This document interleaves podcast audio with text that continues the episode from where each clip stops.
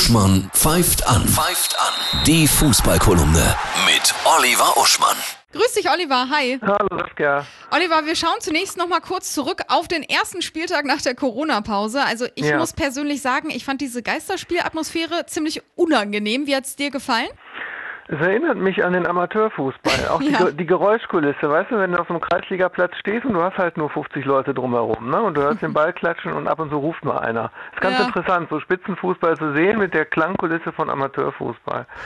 Aber die Italiener bewundern uns, ne? In der Gazzetta dello Sport stand, äh, ich zitiere mal, hätten wir für die Menschheit einen Fußballballer wählen müssen, nur um diesem Bastard von Virus ins Gesicht zu schlagen, hätten wir Erling Haaland gewählt, dieser Dortmunder Ja. Wikinger. D- Die schreiben dann noch irgendwie weiter, er sei herabgestiegen in die neue Welt. Wirklich, schreiben die.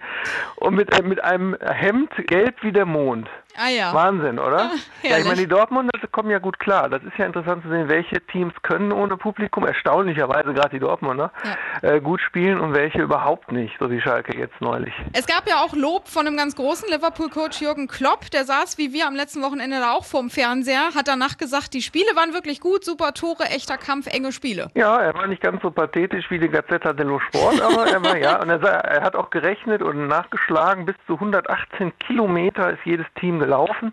Ah ja. Und das ist eine Menge Holz, ne? Das Ja. war so geteilt durch elf. Das ist eine wirklich hohe Laufleistung. Also sprich, keiner brüllt und die laufen sogar noch mehr. Das ist auch erstaunlich.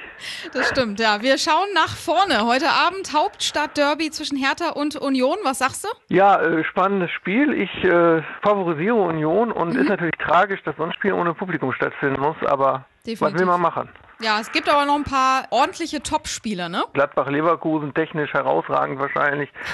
Äh, Bayern-Frankfurt dramatisch. Und ich würde noch Wolfsburg-Dortmund sagen. Oh ja. Weil ich ja im Urin habe, dass das eine Überraschung geben könnte. Ach so, ist das so? Ja. Okay, was tippst du da? ja, ein ganz knapper Sieg von Wolfsburg oder vielleicht sogar ein Unentschieden. Aber ich glaube nicht, dass die Dortmund dann die einfach so putzen. Wir schauen mal, was, ob dein Urin richtig liegt.